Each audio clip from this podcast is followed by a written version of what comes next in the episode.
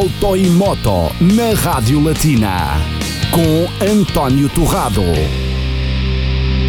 Olá, Auto e Moto na Rádio Latina, hoje a abrir com uma excelente notícia para quem gosta de motos, é português e vive no Luxemburgo. O piloto de motocross Dylan Figueiredo, que nos tem vindo a habituar com bons resultados, foi selecionado como terceiro piloto de motocross para representar o Luxemburgo na última prova da temporada 2019 de motocross mundial, que vai decorrer em Assen, na Holanda, no final da semana que vem. O MX On é o maior evento mundial de motocross envolvendo seleções nacionais. O luso-descendente é ainda estudante e, com o regresso às aulas e os treinos intensivos de preparação de última hora para este grande acontecimento na sua carreira, depositou no seu pai e manager a responsabilidade de contar como é que aconteceu esta seleção. A oportunidade foi que ele já estava selecionado como piloto de Luxemburgo, mas como reserva. E o que valeu foi uh, que os três que foram selecionados, um deles, que é o, o TJ uh, Aynan, uh, lesionou-se neste último domingo e, teve de ser então substituído.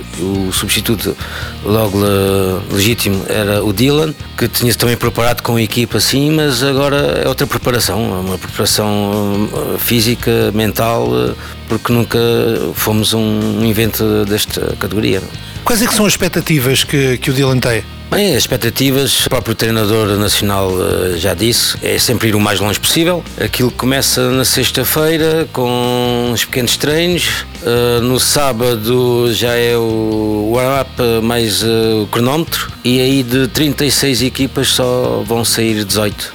E as expectativas do Luxemburgo são de chegar lá à final ou não? Sabemos à partida que não será fácil. Eh, tudo é possível, como se diz, mas não será fácil. Estamos a falar de equipas como na Holanda, Bélgica, Suíça, França, com grandes pilotos a nível mundial. O Luxemburgo nunca teve um piloto no Mundial.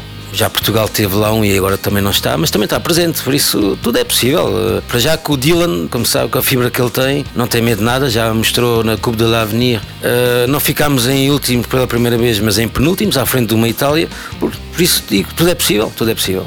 Carlos Figueiredo preocupado, mas com muita esperança na performance de Dylan Figueiredo nesta competição, onde vão estar os melhores do mundo. Uma visão do que está a passar para acompanhar aqui no próximo Auto e Moto na Rádio Latina.